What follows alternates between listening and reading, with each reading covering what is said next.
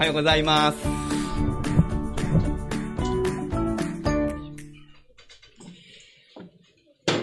えー皆さんは、ポケモン GO っていうゲームを知っていますか？知っている人、やったことがある人、ああ、結構いますね。はい、はい。あの、一応知らない人のために説明しますが、あの、スマホを持ってですね、街を歩いてポケモンを見つけるゲームなんですね。で、えーそれにはですね、AR モードっていうのがあるんです。えあるんですってまるで知ったかのように喋ってますけどね。あるらしいですよ。で、それはどういうのかっていうとですね、このスマホのカメラで、あの、街を映してると、そこにポケモンが現れるんですね。はい、ああの、画面、画面だから、画面越しに風景を撮ると、この目で見てる時にはポケモンいないんだけど、スマホ越しに見るとポケモンがいるっていうね。そういう、まあ、ことを、これが AR っていうんですよね。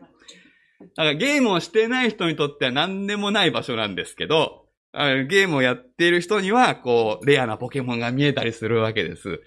なので、まあ、最近あまり見なくなりましたけど、一時期はですね、なんであんなとこに人がうようよ集まってるんだろう、みたいなね、街にあったと思うんですよね。で、あの、これ AR のこと、難しい言葉ですけど、あの、日本語ではか、えっ、と、拡張現実、ね、いうふうに言うんだそうですね。これはちょっと見にくいかもしれないですけどね、海辺にポケモンがいるんですね。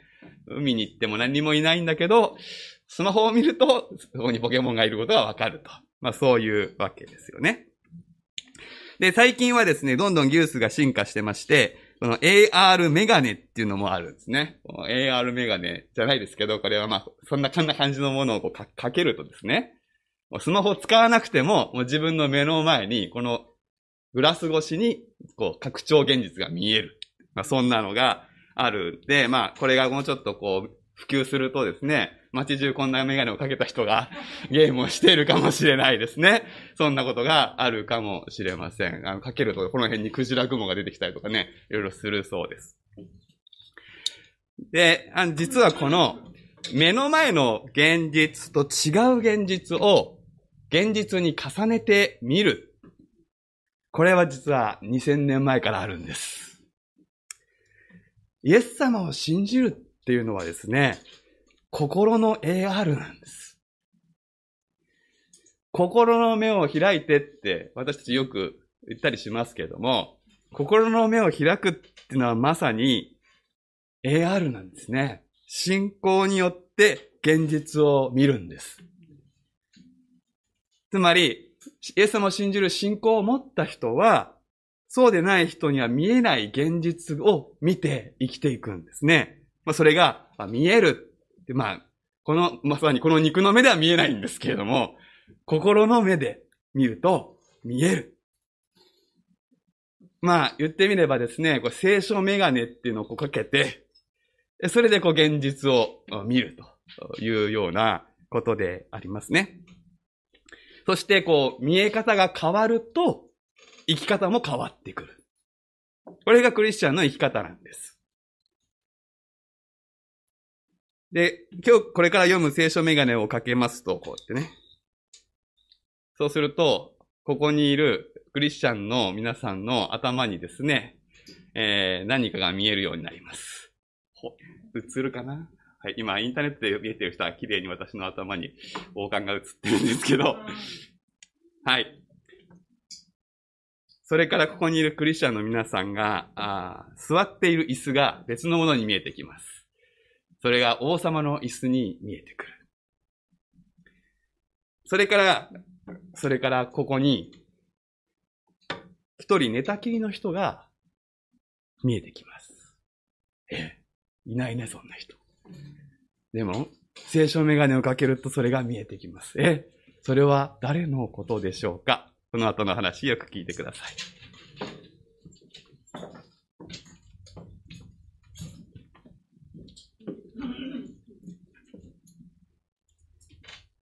れでは、えーご一緒に聖書を読みましょう。神の言葉に耳を傾けましょう。今朝の聖書は新約聖書385ページエペソ人への手紙2章6節から10節までです。司会者が朗読をいたします。本日の聖書は、新約聖書385ページ、エペソ人への手紙2章6節から10節までです。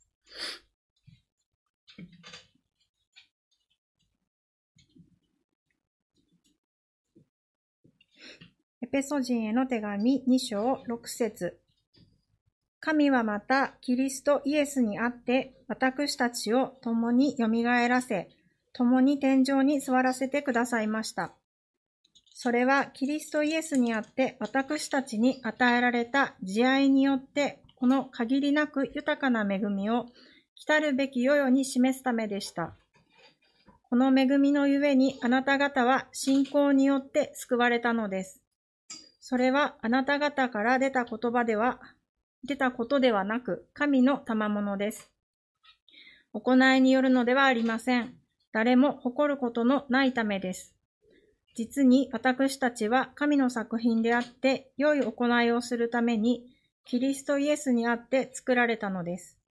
神は私たちが良い行いに歩むように、その良い行いをあらかじめ備えてくださいました。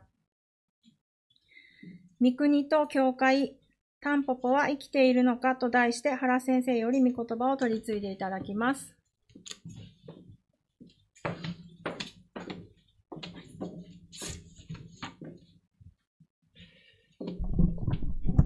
私たちは今、教会のカレンダーで復活節と呼ばれる喜びの季節を迎えております。主の蘇りから始まって、イースターから始まって、主が昇天される40日後、そして聖霊が下られて、教会が誕生するペンテコステ、ここまでの7週間、指折り数えて過ごす季節ですね。この7週間の間、私たちの礼拝では、教会規約に掲げられた、教会の7つの使命ということについて、共に告白をし、確認をする。そういうことにしております。ここに旗がですね、1本掲げられていて、今日は鳩が1羽、形成と書いてあります。これが、7本揃うと、ペンテコステになるわけですね。で、ここに形成とありますけれども、一つ目の教会の使命というのが、キリストの体としてふさわしい神の教会の形成ということを私たち告白をしたのですね。このようにして私たち毎年、教会は何をするのかっていうことを確認しながら歩んでいます。そこからぶれないためですね。教会はキリストの体、頭、頭であるイエス様につながる命のつながりによって一つの体である。これが聖書の教えであるということは多くの方が分かっておられることと思います。教会は建物じゃないことを私たちたびたび聞きます。では、そんなキリストの体としてふさわしいっていうことはどういうことでしょうか？キリストの体として何がふさわしいのでしょうか？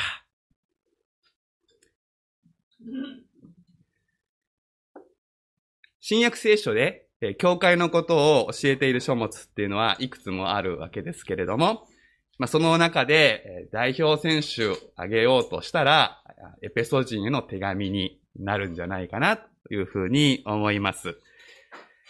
教会がキリストの体であるということを教えているのもこの手紙。ね、今日は2章を読みましたけれども、1章の最後のところ、1章23節に、教会はキリストの体であり、すべてのものをすべてのもので満たす方が見せておられるところですと書かれているわけです。で、私は今日このメッセージを用意するために、このエペソジの手紙全部を読み直しました。また、エペソジの手紙だけではなくて、聖書の中で、教会について教えられている箇所をピックアップして読み返してみたのですね。で、そうすると、教会のふさわしさということについて、二つの次元で考える必要があるということが分かってきました。二つ。一つは、ふさわしい姿ということですね。でもう一つは、ふさわしい働きということです。まあ、英語でよく使われる表現を用いるとですね、being と doing だということですね。教会のふさわしい being、あり方がある。また、教会のふさわしい doing、やることがある。そういうことです。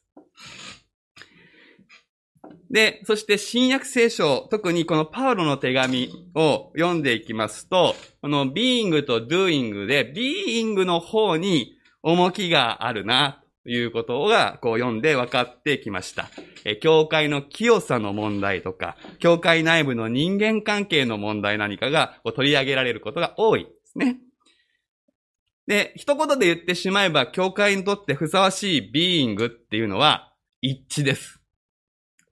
心一つに互いを尊敬して平和のうちに歩むということが教会にふさわしいビーイングですね。これに何かケチをつける人はいないと思います。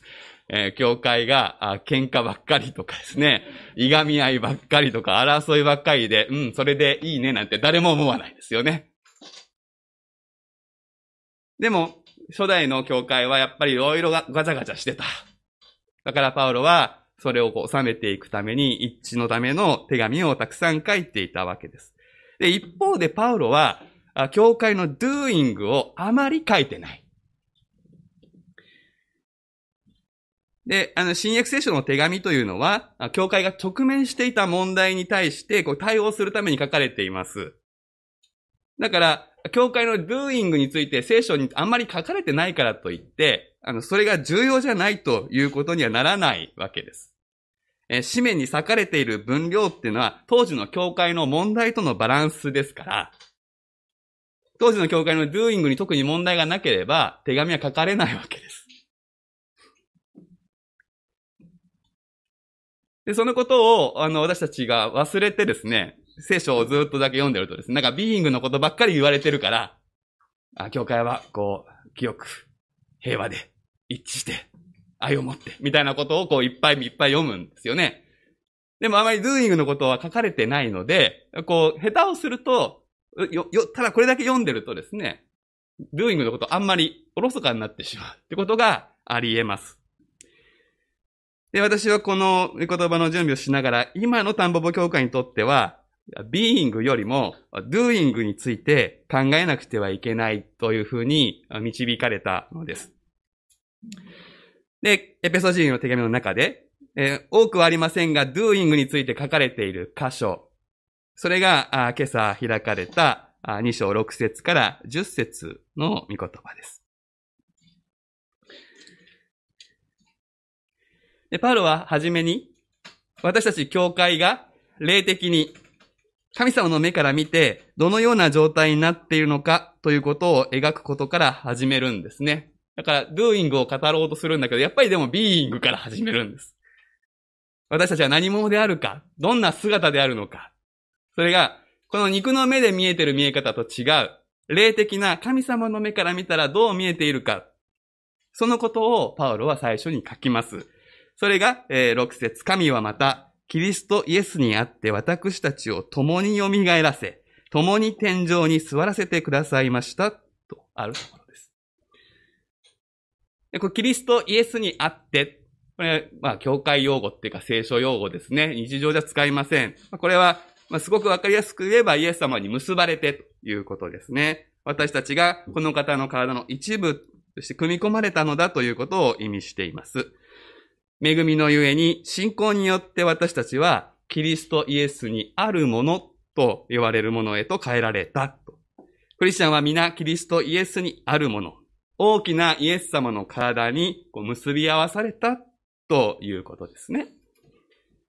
で、そうなった私たちは、共に蘇ったと聖書は言うんですね。イエス様が蘇ったことを先週お祝いしました。その蘇りの力が私たちに働いて、私たちの霊に新しい息を吹き込み、私たちの霊が蘇ったということです。まあ、事実ですね、私たちイエス様に出会う前は、体こそ生きていましたが、霊的に死んでいたわけですね。まあ、死んでいると死んでいたことも自覚できませんので、えー、後から死んでたんだっていうことがわかるわけですけれども、2章の一節はこう始まっていました。あなた方は自分の背きと罪の中に死んでいたもの。自分が死んでたんだってことに気づけた人はもうみんな生きてるんですね。死んでいる人は自分のこと自覚できない。だから、ああ、私は霊的になんかちょっとまずいなとか思ってる人はですね、思えてるってことは生きてる証拠です。死んでいた人は、死んでいた状態では神様はわかりません。そして神様を選べません。けれども、イエス様が来てくださって、大きな愛のゆえに、私たちを生かしてくださった。あの硬い岩、墓の岩を押しのける力が私たちまで及んで、私たちの霊が蘇った。体の蘇りはまだ経験していないことですけど、霊的な蘇りはクリスチャンみんなすでに経験していることです。つまり、聖書の論理では、霊的に蘇っているので、体の蘇りは当然後からついてくるんだというのが聖書の論理ですね。それだけじゃないですね。パウロはこう続けています。共に天井に座らせてくださいました。天井にって耳で音だけで聞くと、その辺に座ったのかなっていう気がするかもしれませんが、天井違いです。ある翻訳聖書では、ここを共に天の王座につかせてくださいました。というふうに訳して。で、この座るっていうことですね。これは単なる動作ではないわけです。それは、ある立場に就任するということを意味しています。まあ、現代でも、社長の椅子に座るっていう言い方がありますね。何でも、あ社長じゃなくてもいいですね、病院長の椅子に座るでもいいですし、市長の椅子に座るでもいいですし、総理大臣の椅子に座るでもいいんですけど、小学校の低学年はそれを聞いて、誰でも椅子は座れるじゃないかって思うかもしれませんが、高学年ぐらいだとわかりますね、その意味がね。うん。社長室に行って、その椅子に座るだけだったら誰でもできます。やろうと思えばね、入れてもらって。でも、社長の椅子に座るっていうのはそういう意味じゃなくて、そこで社長になって社長の仕事をするということです。社長として仕事を始める。その時、私たちは、あの人は社長の椅子に座ったね。というふうな言い方をするわけです。ですから、私たち教会は、すでに天の王座についている。と、パウロが言っているということは、私たちはすでに神の国の王、女王として、その仕事に任じられ、仕事を始められる状態になっているということです。イエス様と共についている王座です。イエス様がついている王座は神の国の王座です。私たちは同じ王座についているんです。これは未来形ではありません。やがて王座につくであろうと言われてはいないのです。これは衝撃的なニュースじゃないかと思うんです。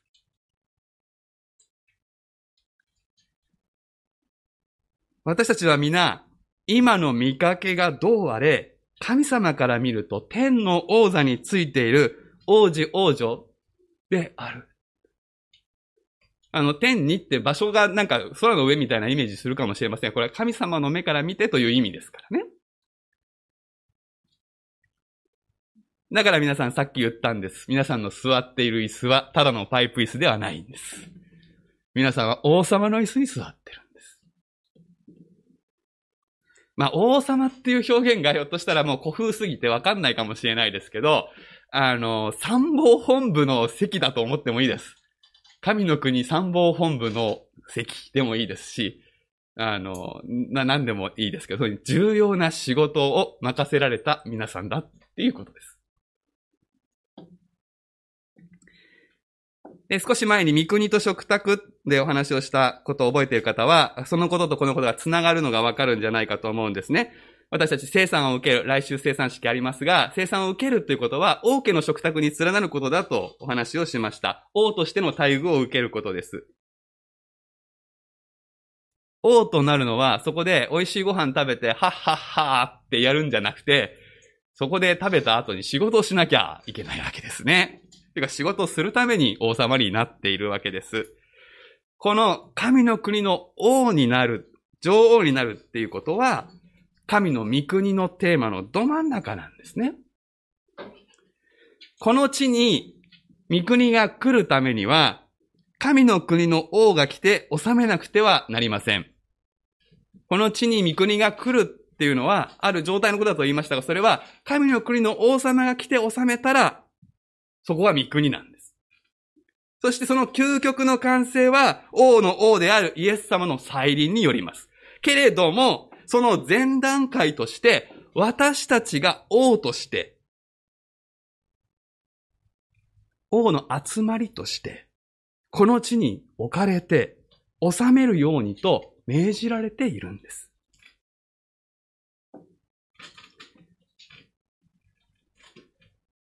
このことが分かってくると、クリスチャンの頭の上に王冠が乗っかってきます。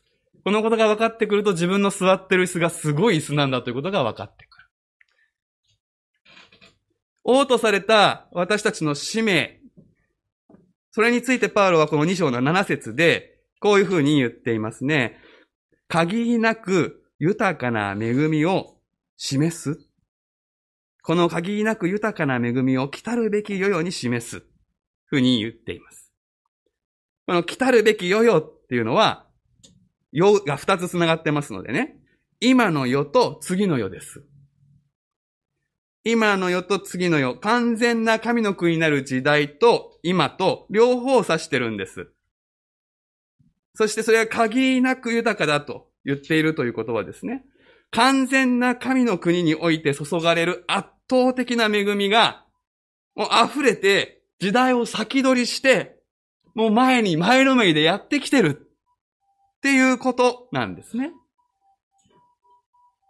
皆さんのイメージの中で、次の世、イエス様来られた時がどれだけ素晴らしいかっていうのをどう想像してるかわかりませんが、そこはもう恵みで満ちてるわけですよね。死も涙もない。嘆きもない。素晴らしい世界が来るんだけど、その素晴らしさの恵みがもうその次の世で収まりきらないんで、もう前に流れてきたっていうことです。その前に流れてくるこの恵みをこの世に流す、示すのが誰ですか？私たちです。教会です。完全な御国は来てないけれども、教会を通して完全な御国に溢れてくる恵みが今のように流れ込んでくる。それを流れ込ませるのが私たちなのだと、パウロは言ってるんですね。で、8節9節っていうのは、その恵みの説明でちょっと括弧に入れておくことがいいんですけれども、つまりここで言われていること、これ有名な恵みのようにあなた方は信仰によって救われたのですってみんな覚えてる御言葉ですけれども、その流れ込んでくる恵みっていうのは、私たちを救った恵みと同じものなんだ。つまり無条件な神の賜物だと言ってるわけです。そういうことによって、私たちがこの世に神様の恵みを流すのも無条件でやることだよということをパウロは言いたい。背き続ける人類が悔い改める前から神様は恵みを与えたんですよね。私たち悔い改めたから分かった。じゃあイエス様の十字架につけようって神様はしてくれたわけじゃないんです。私たちが何にもわかんなくって、全然神様の方向いてない時からも、神様は先に恵みとしてイエス様を用意してくださった。悔い改めたらっていう無条件、あ、条件付きじゃないんですよね。神様の恵みはもう先に出てる。同じように、教会も、何かこう自分たちに好意的な人だけに恵みを示すんじゃないぞと、神様は言いたいのです。で、その流れで有名な十節が来るわけですね。これ暗唱聖句で覚えてる人多いでしょ？実に私たちは神の作品であって良い行いをするためにキリストイエスにあって作られたのです。神は私たちが良い行いに歩むように、その良い行いをあらかじめ備えてくださいました。この御言葉は、難しいこと何にも言ってませんね。何か特別な解釈はいりません。教会にふさわしい doing についてはっきり言っています。それは何ですか？良い行いをするっていうことです。でも、皆さんもそうかもしれない。私にとってはですね、この御言葉が今、新しい光を放っているように感じるんです。っていうのは、私たちはこの御言葉、この10章の、10節の御言葉を、クリスチャン個人に適用される教えだというふうに聞いてきたのではないかと思うんですね。でも、パウロがここで念頭に置いているのは、クリスチャン個人が良い行いをするということではないのです。クリスチャン個人が良い行いしちゃいけないっていうわけじゃないですよ。もちろん。していいんですけど、これ、教会として共に良い行いをするようにっていうことです。共に蘇り、共に天の王座についたんです。私バラバラに天の王座についたわけじゃなくて、一つ、キリストの体として天の王座につき、そして共に良い行いをするために作られたって。この、実に私たちは神の作品ってありますけれども、この、ここの文章をですね、私たちは複数なんですよ。当たり前ですね、私たちですから。でも、この作品っていう言葉は単数なんです。もしこの教えがクリスチャン個人のことであったらですね、神様の作品群であるというような複数形が使われたことだと思うんです。でも単数なんです。キリストイエスにあって作られたっていうのはこれ創造されたっていう言葉ですけれども、これは一般論として人間が神様の創造による最高傑作だっていうことを教えている見言葉ではないんです。私たちは神の最高傑作ですよ。でも、でもこの見言葉はそういうことは言いたいんじゃない。神様が、教会というキリストの体、新しい一人の人を創造されたということを言ってるんです。そしてその教会の doing は良い行いだと。教会は教会として共に良い行いに取り組むことによって、完全な神の国に溢れる恵みを先取りしてこのように示す。このように見せる。そのために存在するんだってパウロは語ってるんです。ですから何度も言いますけど、キリストの体にふさわしい doing とは何ですか？それは良い行いをすることです。この質問に対する答えは一つ。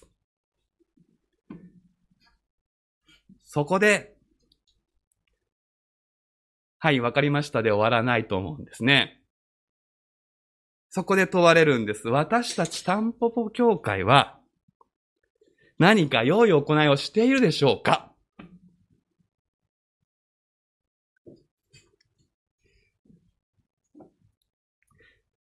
注意して聞いてくださいね。皆さん一人一人が良い行いをしてるかしてないかのことは今は話題になってないんです。それはきっとしてらっしゃると思うから、今日はそのことじゃないんです。私たちタンポポ協会が協会として良い行いをしているか。さらに注意していただきたいのは、この良い行いというのは、礼拝とか、伝道活動とか、あるいはお祈りといったことで置き換えられるものではありません。良い行いはあくまでも行いなんです。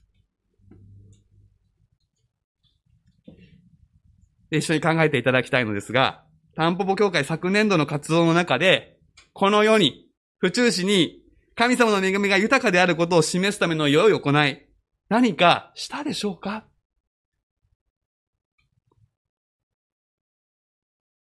神の恵みが豊かであることを宣言し、教え、伝えることはしたでしょ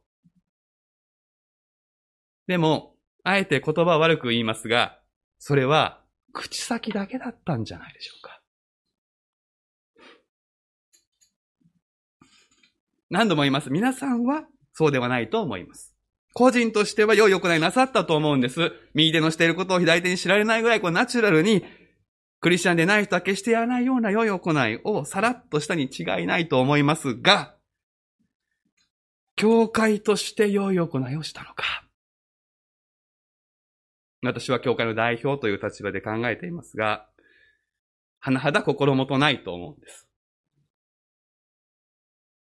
いや、そんなことない、あれもやった、これもやったって皆さんもし分かってたら教えていただきたいと思うんですが、私が数える限りは、釜ヶ崎に支援物資送りました。遊歩道の掃除をしました。子供たちに英語を教えました。あと何かあるでしょうかみんなで手足を動かしたと言えるほどのことをしたでしょうか私が気づいてないだけだったら良いのですが、どうでしょうか？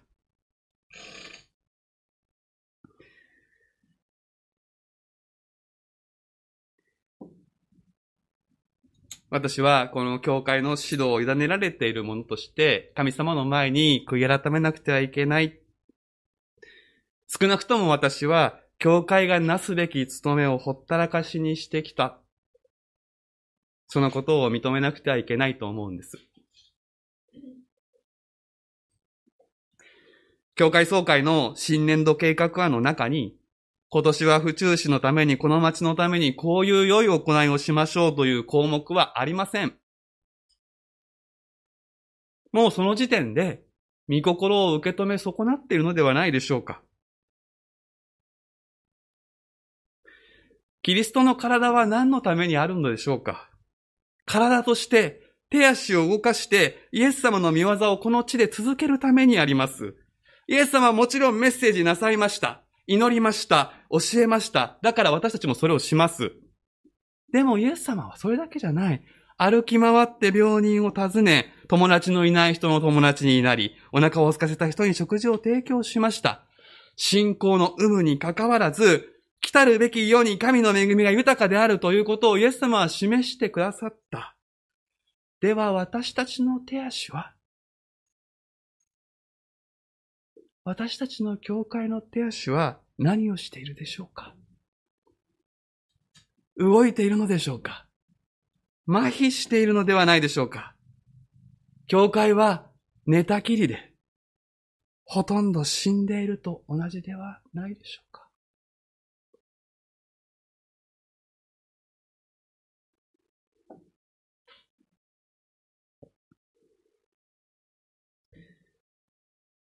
実はこのことは、もっと早く気づくべきことだったと私は思っています。新しいことでは何でもないんです。最近の読み方が変わったからこれが導かれたっていうのはちょっと、それは足らないっていうかですね、言い訳なんだなと思うんですね。というのは私たちが毎度毎度掲げている信仰告白第8条教会に何て書いてあるか。教会はキリストの頭とする体であり、御言葉の宣教により精霊によって申請したものの集まりである。アーメンですね。教会は神の御心に従い神を礼拝し、今やってます。聖書を学び、今やってます。バプテスマと聖産の霊典を守っています。福音を宣教しています。主のしもべとして互いに仕えています。福音のために共に戦って、愛の技に励み、主の再臨を待ち望む愛の技に励みって書いてあるんですよ。これがこの世に対する良い行いであることは明らかですね。福音宣教とも教会内部の助け合いとも違うんで別項目です。これ九州に一度告白し続けているのですが、この愛の技だけ無視されてきたんじゃないか。いや、少なくとも私はこれを真正面から受け止めてこなかった。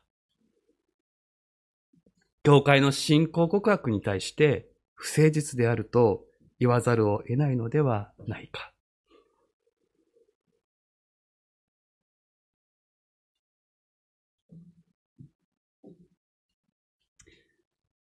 イエス様は私たちタンポポ教会に目視録のこの御言葉を与えようとしているのではないかと思うのです。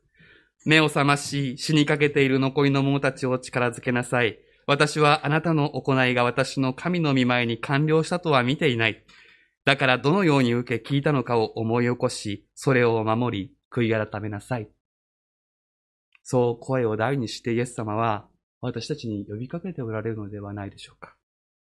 私にはそう思えてならない。同じ主の霊が皆さんにも教えてくださり、一つ心で悔い改められるようにと心から願います。お祈りしましょう。